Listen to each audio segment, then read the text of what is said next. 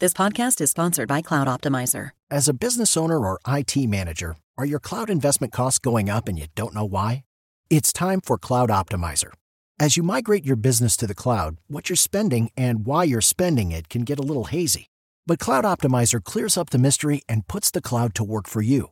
Cloud Optimizer starts by analyzing usage patterns, right sizing resources, leveraging discounts you may not be aware of, implementing automation, and much more. And by reducing unnecessary expenses and maximizing performance, Cloud Optimizer guarantees you a savings of five times what you spend for their service. As you utilize cloud based services more and more, you don't have to lose sight or control of your spend. You can stay agile, streamline your costs, and optimize your performance, plus save significant money with Cloud Optimizer. Make the cloud work for you with Cloud Optimizer. Get a free assessment and find out how much you can save by going to cloudoptimizer.com. Go to cloudoptimizer.com for your free assessment. That's cloudoptimizer.com.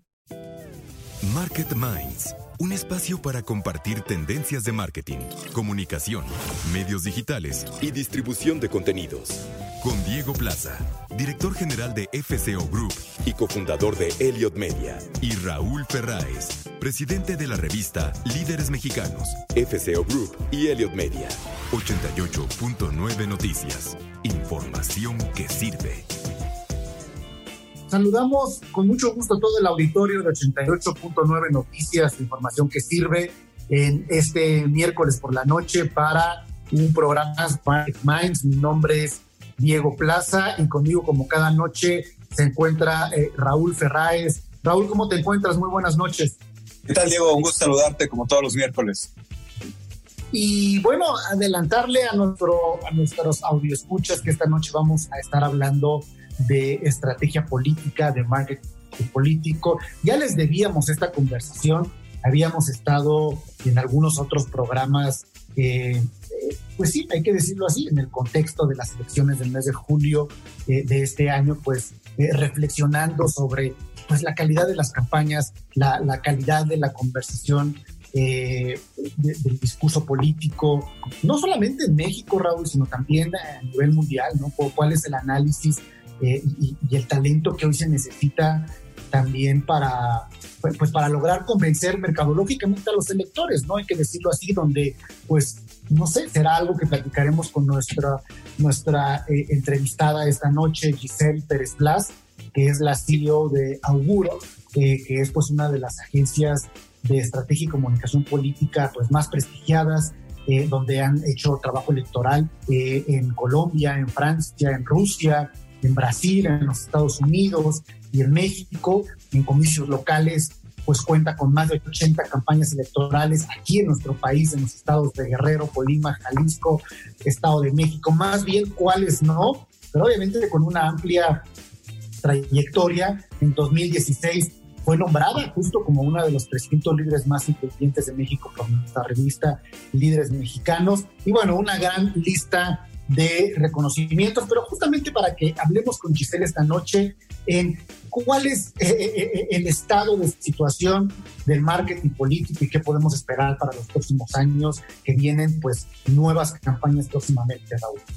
Sobre todo porque el tema del marketing político, Diego, nos habla de que efectivamente estamos viendo una crisis, no solo una crisis de comunicación y de cómo llegar a las, a las, a las audiencias porque eh, ha perdido o, tiene muy baja credibilidad el marketing político o la comunicación política. la comunicación política. Pero, ¿sabes qué pasa con el tema de, la política, Diego? Y, también lo hemos platicado y pasa con los productos. Tú no puedes vender un producto eh, es un producto eh, que estás engañando al consumidor. Si quieres tener éxito vendiendo un producto, tienes que ir hacia, hacia la parte principal de qué tipo de producto estás haciendo, qué características tiene, cuáles son sus estándares de calidad, eh, en fin, todo lo que significa el tener un buen producto para que entonces sí pueda salir al mercado a generar una comunicación de ese producto en que cuando los eh, eh, consumidores lo tengan, eh, esté a la altura de lo que prometiste y a la altura de lo que ellos eh, esperaban, las expectativas que ellos tienen. Yo creo que el gran problema en el tema de comunicación política, Diego, es que hay, una, hay, una gran eh, carencia de buenos productos allá afuera. Eh, y eso es lo que ha hecho que la audiencia pierda eh, realmente la credibilidad, pierda la confianza en esos productos que luego quieres mandar mensajes y que no entran a, las audiencias porque no confían, ¿no? Y, y, luego sistemáticamente pasa pues que no tienes una comunicación política adecuada porque no trabajaste en qué vas a comunicar y, lo único que quieres es que te conozcan. Y hoy que te conozcan tampoco es suficiente, Diego. O sea, se te tiene que conocer, pero la gente tiene que conectar contigo, tiene que realmente identificarse con tu forma de ser, con tu forma de pensar. O sea, y ahí la verdad es que yo siento que sí está fallando muy fuertemente nuestra comunicación política, no sé si en todo el mundo, pero sobre todo en México, y lo acabamos de ver en las elecciones que pasaron, a mí me parece realmente sí muy patético.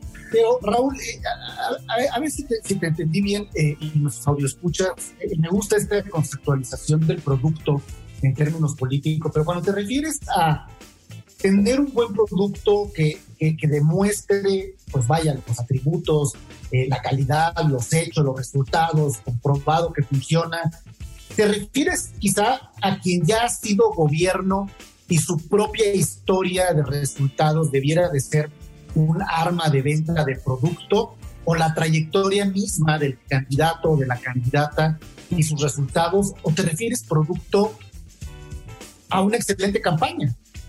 Mira, las dos, Diego, porque eh, el, dicen que la, la, burra no era arisca, sino que la hicieron, ¿no?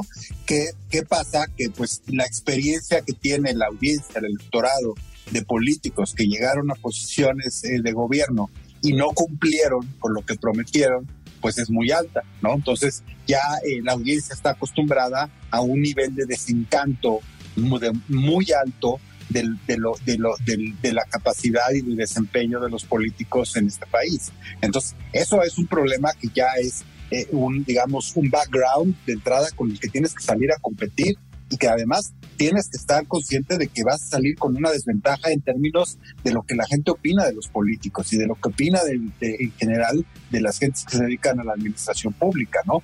Y luego viene la segunda parte que tú dices, las campañas, ¿no?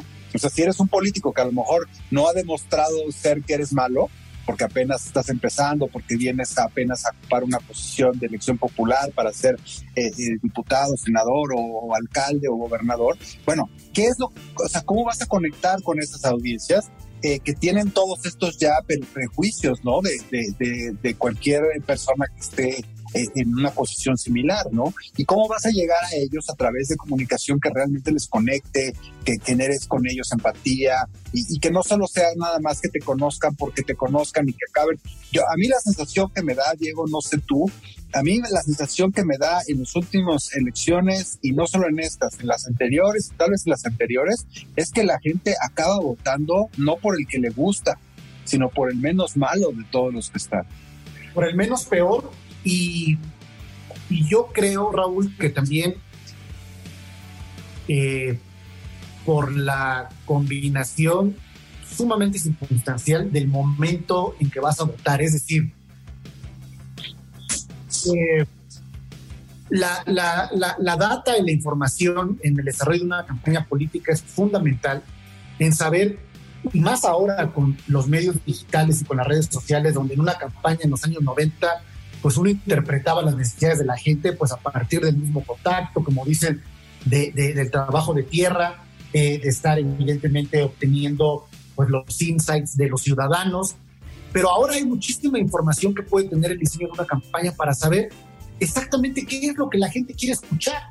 Y esa es la promesa adecuada, ¿no? Y, y quien tenga también e, ese valor tecnológico, y lo vimos en los Estados Unidos con un Donald Trump que, utilizó las redes sociales para obtener información que, que, le permitiera decirle al ciudadano del pueblo X de los Estados Unidos que a lo mejor no le importa la economía, sino que el canal del lago está contaminado y es lo que quiero escuchar y si llegas lo dices, va a votar por ti porque eso lo escuchó además dos días antes de la elección y es justamente lo único que va a tomar. Creo que también el valor de la tecnología y de la información para diseñar discurso se vuelve eh, eh, en un arma poderosísima para saber qué construir, Raúl.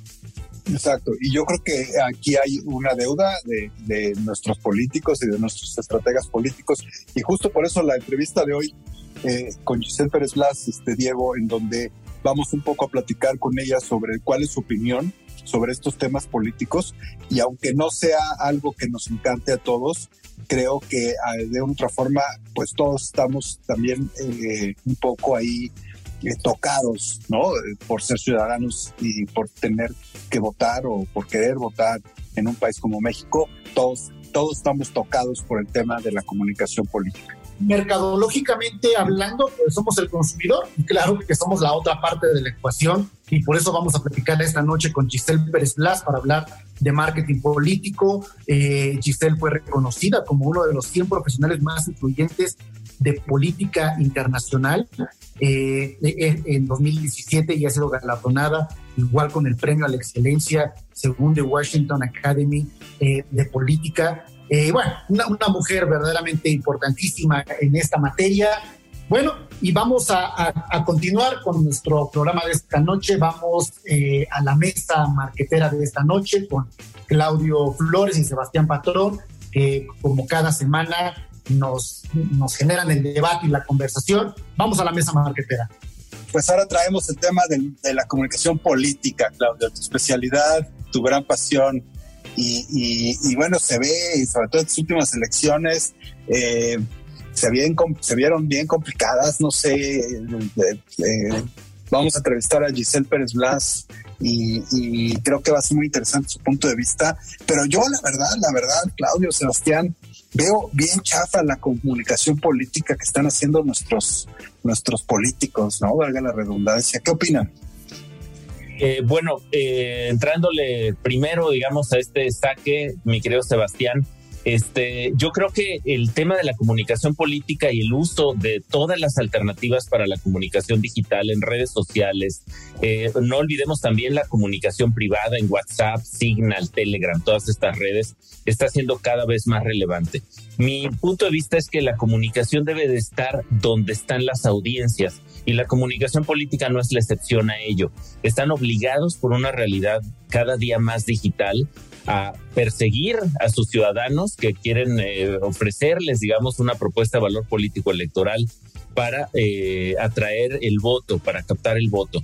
Que creo que sí, como coincido contigo, Raúl, que lo que vimos en estas última, en este último proceso electoral federal es muy chafa, de muy mala manufactura en general. Y por favor, a todas las audiencias, a todas las personas que nos están escuchando hoy, eh, no dejen de visitar en la cuenta de Twitter de arroba out of context candidatos, donde pueden tener una, digamos, una recopilación de todas esas piezas de comunicación político-electoral que más que atraer el, el, el, voto, parece que atraen la risa y la burla. Claro. Eh, candidatos bailando, haciendo ridículos en un esfuerzo desesperadísimo por atraer la atención de los ciudadanos. Y yo solo colocaría un elemento más, y particularmente creo que Sebastián tiene mucho que decir en esto, porque él es de Sinaloa, es de Mazatlán, que es una de las plazas que estuvieron, uno de los estados que estuvieron en, en disputa.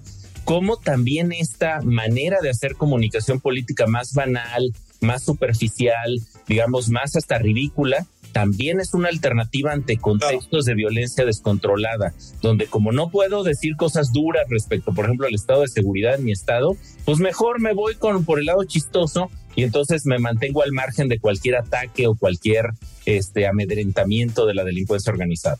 Yo ahí tengo dos conceptos que no sé si coincides conmigo, Sebastián. El primero es que, igual que en la publicidad, no puedes vender un mal producto y que la gente acabe eh, creyéndolo, ¿no? En el, mediano y largo plazo. Y yo creo que hay un tema de origen en la que, eh, hay que decirlo abiertamente, eh, muchos de nuestros políticos, la verdad, son un mal producto.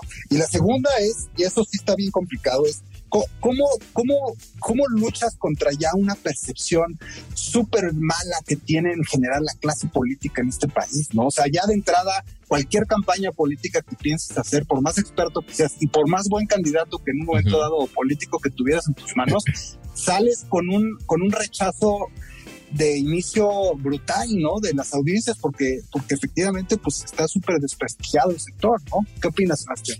No, totalmente. Creo que el producto es, clave, ¿no? Como, como yo creo que muchas veces lo hemos platicado en este espacio, eh, como hoy en día una campaña no es suficiente por más buena que sea. También es cierto que no están al nivel, creo yo. Eh, y la verdad es que sí, un poco confío en Claudio en, su expertise, que es experto en este tema, pero yo no sé si es algo de presupuestos. Claro que obviamente, por obvias razones, debe ser distinto una candidatura presidencial, una gobernatura, con un presidente municipal, ¿no? O sea, mucho del out of context, eh, campañas, de ese Twitter que mencionas, Claudio, que es graciosísimo. Eh, se lo deben de llevar los, los candidatos municipales a diputado. No sé qué tanto presupuesto tengan, no sé a qué estén acudiendo, no sé qué tanto eh, cobren hoy en día grandes estrategas políticos en el país con, con, con su equipo de comunicación, ¿no? Pero pero yo, yo no, no sé qué tan seguido veas a las grandes agencias de México hacer campañas, ¿no? Como, como de repente tú ves que en Estados Unidos las grandes agencias ganan las cuentas de varios políticos, incluso del, del, ejército estadounidense, de la policía de Baltimore. Eh, yo no sé qué tanta cultura tengan de esto y acudan a la, la, la, agencia creativa de la estratega de campaña que te empaqueta todo y pues medio van saliendo los videitos por ahí eh, de vez en cuando ahí medio con la idea que va saliendo. No lo sé, ¿no? Pero creo que es de las dos, ¿no? Tanto el producto, es, es complicado darle vuelta hoy en día a lo que ya existe, como también creo que sí hay una clara no profesionalización de, de lo que es la, la, comunicación de los candidatos, ¿no? Con excepciones de algunas sorpresas por ahí que ha habido, ¿no? Eh, eh, en algunos casos, eh, pero, pero sí, creo que esa es la realidad de, de, hoy en el país. rápidamente tenemos que ir a un corte como cada 15 minutos al reporte tráfico y clima aquí en 88.9 Noticias y regresamos rápidamente para continuar con el tema. Market Minds con Diego Plaza y Raúl Ferráez. Un espacio para compartir tendencias de marketing. 88.9 Noticias. Información que sirve. Ya estamos de regreso para continuar con la mesa marketera de esta noche. Adelante, sigamos con la conversación. ¿Cómo ves, Claudio? Sí, no, yo coincido con lo que está planteando Sebastián el enorme reto de una campaña política es que sobre todo, sobre todo vende esperanza. Es decir, un político te convence de que puede estar mejor tu municipio, tu ciudad, tu calle, tu colonia, tu país. Eh, y cada vez es más difícil vender esa esperanza. ¿Por qué? Porque es eh, fruto de, digamos, desencantos sistemáticos. Eh, ¿Quién queda al final contento con haber votado por un candidato o una candidata para una posición municipal, estatal o federal? Eh, y, el, y el desencanto se va incrementando y eso lo podemos ver, por ejemplo, Sebastián Raúl, con el desencanto en la democracia, que es un fenómeno global. Es decir, cada vez más personas, sobre todo jóvenes, dicen, ¿y yo para qué voto si no cambia nada, no afecta nada? Estoy, como dice Raúl, eligiendo productos que rechazo, que me, que me chocan, en los cuales no creo, que no tienen credibilidad. Recordemos que la figura política es la figura con menor credibilidad en las sociedades latinoamericanas. México no es la excepción. Si tú dices en quién confías menos, muy probablemente esa lista la encabece en genérico un político. ¿Por qué? Porque están acostumbrados a incluso muchísima digamos, eh, análisis y discurso popular sobre esto. Dicen, el político nos viene a pedir el voto y no lo volvemos a ver nunca. El político no cumple, el político miente. El Entonces, esta visión, digamos, eh, desesperanzada y negativa de lo político, pues hace complicadísimo vender un producto que estoy rechazando, que no me gusta, que no creo en él, y ese desgaste la credibilidad de la comunicación política, desafortunadamente, tiene malas consecuencias para nuestros países, porque nada peor que un país en el que se desenganchen los ciudadanos de sus procesos democráticos. y también creo que hay que decir, Claudio Sebastián, el tema de, de, de las audiencias y de los votantes, ¿no? Porque también ¿Qué, ¿qué, quieren ellos? O sea, ¿qué, ¿qué, tanto esas audiencias votantes están realmente interesados en que ese político les ponga en la mesa ideas, les pongan en la mesa conceptos, les pongan en la mesa, en la mesa proyectos de, gestión? O, o, nomás les gusta que les pongan, disculpa la palabra, tarugadas en la mesa y, acaban votando por el deportista porque es el que conocen, acaban votando por el que hizo las mejores chistosadas en, en, en redes sociales. Y dices, bueno, y esa es la calidad de la audiencia, esa es la calidad de los votantes que traemos, que, que, cuando analizas acaban votando por el peor de los productos y también ¿qué hacemos? ¿Qué haces con esas audiencias? O sea, es, es como, no sé, como si yo sacara una campaña de cinco galletas eh, y, y, resulta que los consumidores compran la peor de las galletas. Dices, bueno, y entonces ¿Qué opinas, Sebastián? Lo, que pasa es que también, y claro, creo que nos podrá decir, una cosa es eh, cómo te ríes de estas campañas que vimos, ¿no? Y de estos, eh, cuántos actores se lanzaron y qué, qué, tanto repudio hubo en redes sociales a ello. Yo no sé qué tanto, qué, qué tan, tampoco tuvieron tanto éxito, ¿eh? O sea, estoy tratando de recordar gente que le, haya salido este tipo de estrategia hoy en día. Porque una cosa es el, falta de ideas, el tratar de, en, un momento dado eh, eh, lanzar estas figuras por uno o dos casos de repente exitosos, pero que sea la norma, no sé qué tanto fue, fue por ahí exitoso, ¿no? Yo al final sí creo que prevaleció, al menos en estas elecciones, digo, el fenómeno Andrés Manuel López Obrador que todo el mundo conoce que, que todavía sigue teniendo mucho arrastre, Sebastián. Sigue teniendo mucho arrastre, que ese es uno, uno en un millón, ¿no? Esa personalidad de, de, de, carismática. y carismática, que tiene muy particular. Pero, pero yo creo que lejos del fenómeno Andrés Manuel López Obrador, por ahí hubo algunos casos de donde prevaleció un poco la sustancia, ¿no? Porque te voy a decir algo, y yo puedo, no sé si es motivo de debate, pero por ejemplo, el, el, el caso de Samuel García, mucha gente se lo atribuye a Mariana Rodríguez, a esta influencer, ¿no? Y esto, ya ves que hasta el se fue tras ella y todo esto. La verdad, la verdad, yo tengo muchos amigos regios y desde mucho tiempo antes de Mariana Rodríguez, yo te podría debatir que era realmente también el que más sustancia tenía. Un poquito de sustancia, tú digo, tú puedes decir del pacto fiscal. El otro día me eché un podcast de una hora y media del pacto, de, hablando del pacto fiscal, Samuel García, ya candidato eh, ganador. Y la verdad es que dije, pues mira, no, no está, o sea, tiene elocuencia, no está tan descabellado. Y eso me lo venían diciendo a mí varios amigos de allá desde hace un rato, ni, ni hablando de manera Rodríguez, diciendo, a ver, me decían, ¿por qué no te gusta Sebas? Porque yo opinaba, decía, no, hombre, sabes que esta figura no me, no, no me nace. Se nos acabó el tiempo de la mesa, Claudio. ¿Algo más? Muy rápidamente, nada más decir, ojo, porque a veces nos, no, nos, no nos gustan estas propuestas, como está diciendo Sebastián, pero sí le gustan al electorado. No olvidemos que con este tema de la pierna de Mariana y Samuel, eh, fue muy interesante cómo cuando hacía esa investigación en Nuevo León, las chavas de Nuevo León, muchas de ellas decían, oye, pues qué caballero la está cuidando, ¿no? es decir, hay que entender cómo se lee el mensaje político, Raúl. Pues gusto, eh, nos, queda tema para hablar, pero bueno, gusto tenerlos en la mesa. Vámonos al reporte de tráfico y clima como cada 15 minutos aquí en 88.9 Noticias. Market Minds, un espacio para compartir tendencias de marketing, comunicación, medios digitales y distribución de contenidos. 88.9 Noticias, información que sirve. Pues estamos aquí de regreso en Market Minds en 88.9 Noticias, información que sirve como todos los miércoles. Y hoy tenemos una entrevistada muy especial. Eh, ella se llama Giselle Pérez Blas y, bueno, pues es la CEO de Auguro Estrategia y Comunicación. Y, Giselle está enfocada eh, sobre todo en los temas de marketing político. Eh, es un tema interesante porque usualmente eh, el, marketing político, pues al final es uno de los marketings más antiguos que existen, pero por otro lado es un marketing que sigue siendo muy complejo en términos de cómo generar esa conexión con las audiencias. Es un marketing que ahora pues está muy eh, eh, regulado, ¿no? Por temas de, de, INE, en términos de espacios, de lo que se puede y no se puede hacer. bienvenida Giselle, ¿cómo has estado? Muy bien, Raúl, muchas gracias por la invitación. Y sí, tienes razón, es, un, es uno de los de la, de la parte de la estrategia de comunicación más compleja que hay.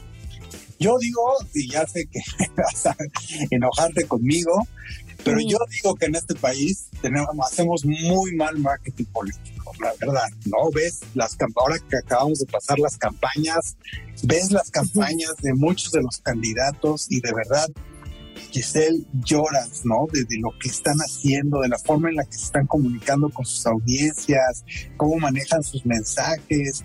Eh, no sé, eh, creo que hay mucha desprofesionalización o mucho amateurismo en, ese campo. ¿Cuál, sería tu primera impresión así inicial de esto que estoy comentando? ¿Qué, ¿Cuál sería tu, tu, tu visión eh, overall, digamos, del marketing político en este país? Yo creo que, a ver, lo primero es que yo sí quiero hacer muy clara la diferencia. Es distinto la estrategia de comunicación, que es a lo que nos dedicamos, al menos en Auguro, y otra cosa es el marketing político. El marketing político es una parte estrategia de comunicación implica medios, implica diseño de mensaje a tierra, este, implica operación de contraste, implica muchas cosas y cruza además por leyes muy complejas, especialmente en México.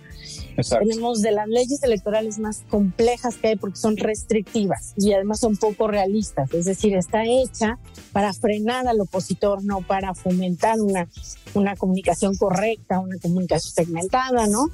Un ah. director, yo siempre les digo, sobre todo a los creativos, cuando tú piensas en una audiencia este, para venderle un producto, pues tienes la posibilidad de segmentar, hipersegmentar, este, detectar esa aspiración, eh, planear, tienes una lógica de, incluso de producción distinta, mientras que la estrategia de comunicación política no tiene esas ventajas. Es coyuntural, responde también al opositor, es una guerra, y tiene una lógica de que cruza por leyes, una parte de leyes electorales, por otro lado las de eh, comunicación social, es la ley de comunicación social, sobre todo si tú eres gobierno, o si eres un actor político que tienes una función pública y luego quieres eh, tener un proceso electoral diferente.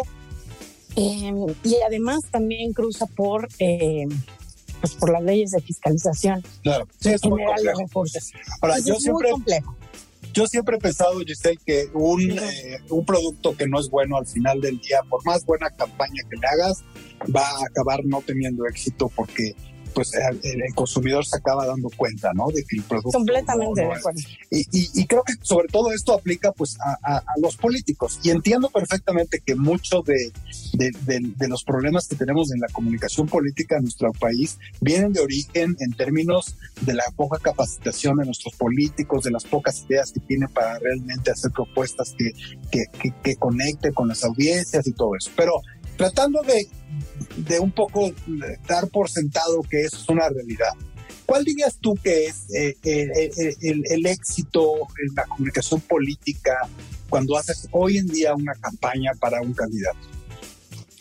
Bueno, lo primero es Sí, efectivamente México tiene un nivel de certificación de marketing político en negativo muy alto, no en positivo, es más, de, busca de construir más que lo que busca construir. Eso es parte de nuestra realidad política.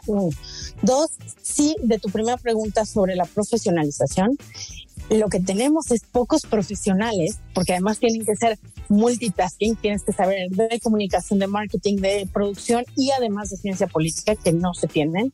Y tenemos muchos cursitis ¿no? Y mucha asesoría que da tips. Ese es el gran defecto del sistema político mexicano, ¿no? Entonces tienes políticos capacitados por gente que no está capacitada ni para manejo de crisis ni para realmente construir comunicacionalmente pero tomó muchos cursos, muchos cursos, ¿no?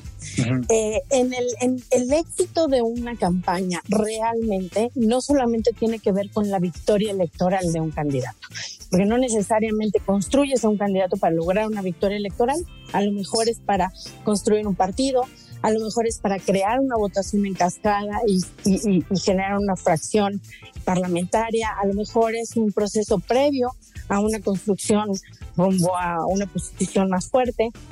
Eh, en fin, ¿dónde está y radica realmente el éxito de una campaña en materia de comunicación política? En la capacidad que tiene de transformar el contexto y la coyuntura política de un Estado o de una región. Es decir, cambias las reglas de juego. Em, a lo mejor no tienes el mejor diseño, eso a mí me pasa mucho, que de pronto eh, me concentro mucho en la estética.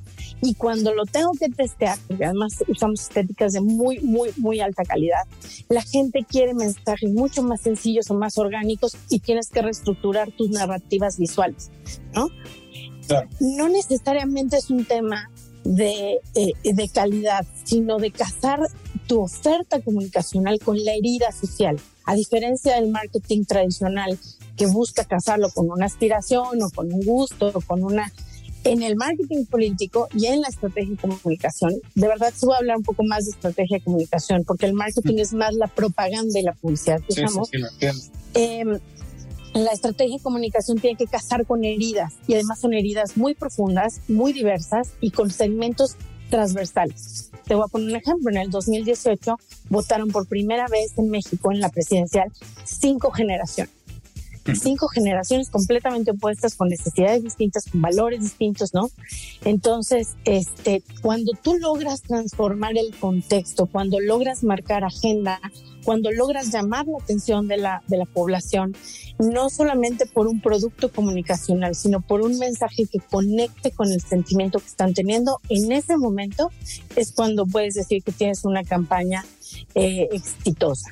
No necesariamente los triunfos comunicacionales se traducen en triunfos electorales. Ahora, en ese sentido, en ese sentido, también las audiencias son muy complejas en, el momento de hablar de comunicación política, porque hay que aceptar que hay una, una, una versión natural en general de las audiencias a todos los temas políticos, ¿no? Entonces, también llegarle a las audiencias con un tema que aparentemente no les interesa, que aparentemente están hartos de eso, que aparentemente tienen una, una pésima opinión de sus personajes, debe de ser un reto muy importante. Y yo creo que mucho de eso es por lo que de repente vemos que las campañas acaban siendo descalificaciones generalizadas de los opositores, pues porque es lo único que llama la atención de las audiencias.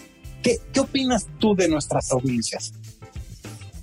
A ver, primero es eh, son audiencias que tienen una muy baja educación política y que además no son expertas ni son todólogas. O sea, es imposible. Te voy a poner un ejemplo. De pronto queremos que los políticos y las audiencias sean expertas en economía, sustentabilidad, en libertades, en derechos, en frontera, en asuntos migratorios, en salud, en, ¿no? De entrada hay que tocar todos los temas que son importantes y al mismo tiempo hipersimplificarlos para que las audiencias se interesen en ellos, los vuelvan agenda, pero tampoco los vas a volver expertos, además en periodos de 60 días. O sea, es, es, es, es brutal la tarea que tiene la, la estrategia de comunicación. Sumado a que el ejercicio de poder tiene un elemento dentro de todos los tipos de liderazgo que hay, que no tiene caso que en este momento los toquemos porque son muy, muy grandes, y todos los arquetipos que puedes tener de, de liderazgos o de personalidades. Curiosamente, los que son mejores gobernantes suelen ser muy malos candidatos y los que son muy buenos candidatos suelen ser malos gobernantes porque tienen características opuestas. Unos buscan popularidad y son capaces de articular la popularidad alrededor de ellos y los otros toman decisiones que son poco populares, pero que además no necesariamente, este, digamos, concilia su experiencia con lo que en ese momento te pide una audiencia. Las audiencias están decepcionadas sistemáticamente de los sistemas políticos y no estoy hablando solamente del mexicano, estamos hablando a nivel internacional. Por eso en estos momentos ves que todos los países están teniendo procesos de elección de liderazgos de ruptura. Es decir, no voto por ti porque Raúl me parezca una buena opción, sino porque es la opción que considero que va a destruir aquellas de las que me han decepcionado. Eh, si a eso le sumas la lógica de la dinámica comunicacional a partir de los medios digitales, la hiperdigitalización y la, y la crisis sistémica que hay ahora de salud, si no es de educación, es de conflictos raciales, migratorios, etcétera, te das cuenta que el, el pleito ahora no es por el espacio o al menos nuestra guerra, no es por los espacios publicitarios, no es por la cantidad de tiempo, es por esto, por, por ese pedacito de, espacio en, la mente del votante que se fije una idea y que nos dé el tal vez. Tal vez sí puede resolver este problema, tal vez sí puede resolver em, eh, al menos esta, este sentido de urgencia. Y después eh, en el entendido de que nosotros eh, construimos con productos que parten de los negativos. Es decir, cuya campaña ya está hecha en negativos.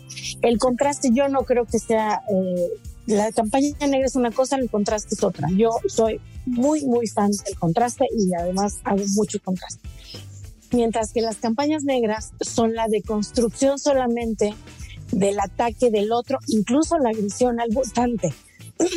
O la destrucción de la del propio ánimo de participar, ¿no? O sea, yo quiero que no participen porque me funciona más una operación electoral y entonces destruyo la participación ciudadana. Bueno, el contraste es literalmente entre tú y yo decir lo que no va a decir la campaña y lo que los medios también no están diciendo.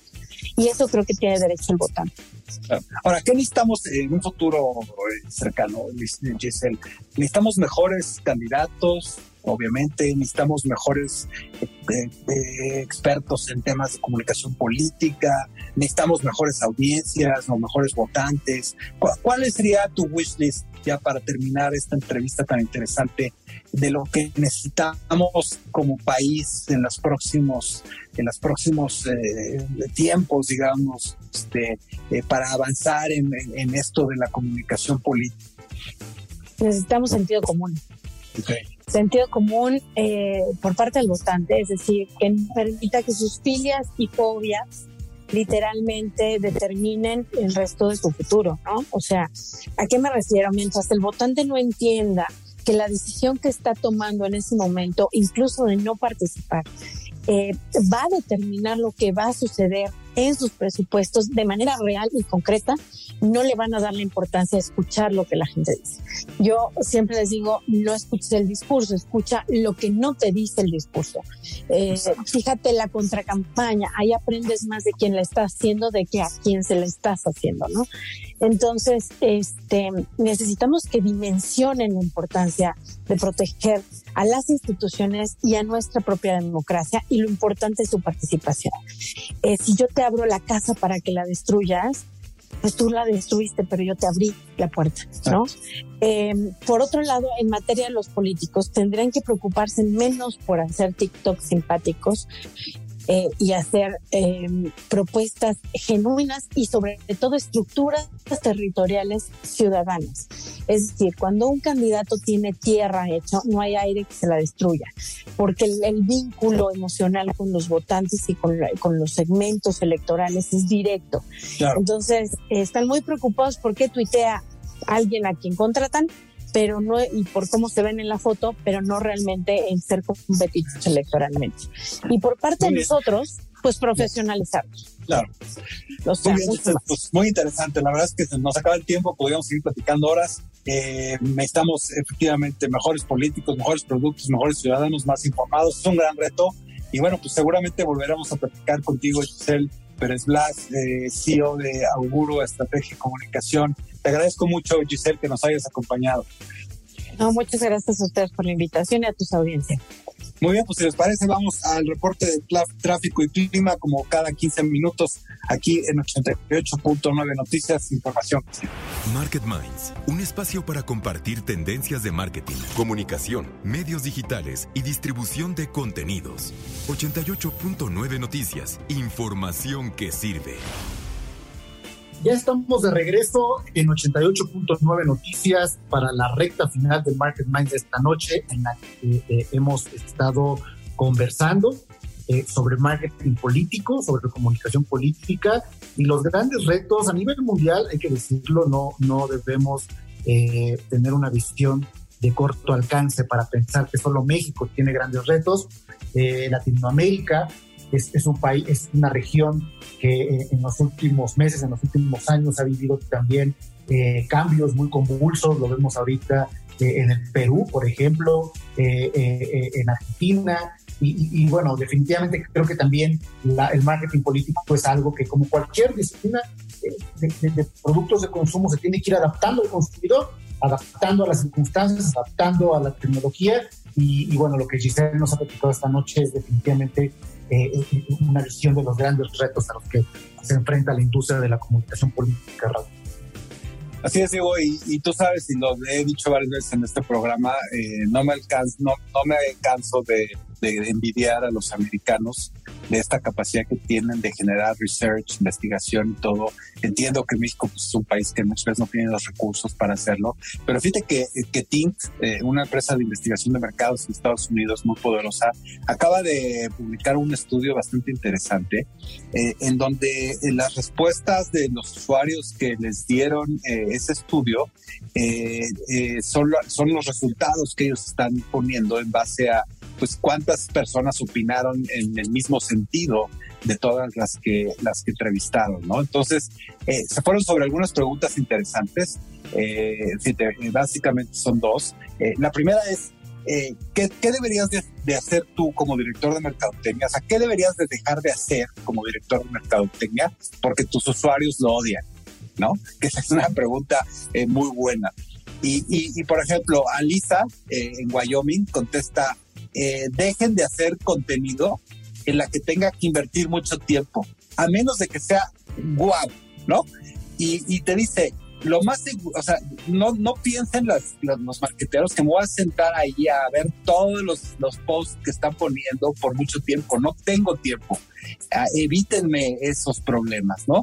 Entonces, fíjate cómo eh, eh, eh, Alisa pues tiene 25 años, ¿no? Es, es, está en la frontera esa entre el centennial y el millennial, pero fíjate cómo el, el tema este de, del consumo de contenido veloz es fundamental para las audiencias. Entonces, a ver, dejen de hacer contenido largo. Otro, otro, otra respuesta interesante eh, eh, que dice Claire, que vive en Los Ángeles, tiene 30 años, eh, dice que odia el contenido promocional que es demasiado evidente. Ok. Eh, y eso también es interesante. Y aquí yo creo que, que, es un gran reto, ¿no? O sea, ¿cómo generas, cómo logras que, que el contenido, y, y Claire lo, lo, menciona al final de su respuesta, que, sea un contenido más integrado, que sea más humano, más empático con lo que estás viendo y que no sea algo que cuando estás viendo las redes sociales te saque de contexto, ¿no? Sino que se sienta ahí adentro, integrado, como que pareciera que no te lo están queriendo vender. Eh, y eso es también la segunda cosa que, eh, que recomienda el estudio Think, que dejes de hacer como marketero. O sea, eh, deja de que, trata de evitar que tu contenido sea demasiado, demasiado evidente. ¿Qué opinas de esto, Diego? También, ¿no? Porque creo que eh, cuando es invasivo, automáticamente genera pues un rechazo, ¿no? Un rechazo de tu experiencia de contenido que no quieres tener y pues es totalmente contraproducente, ¿no? Exacto. Y luego, bueno, se van a, la otra pregunta que es, ¿Cómo crees que está el futuro del marketing? O sea, ¿cuál, cuál les gustaría que, que cuál sería, cuál te gustaría que, fuera el, futuro del marketing? Y, mira, por ejemplo, Alisa, esta chava que está en Wyoming, eh, eh, habla, habla mucho del, del, contenido generado por el usuario, el, famoso user generated content.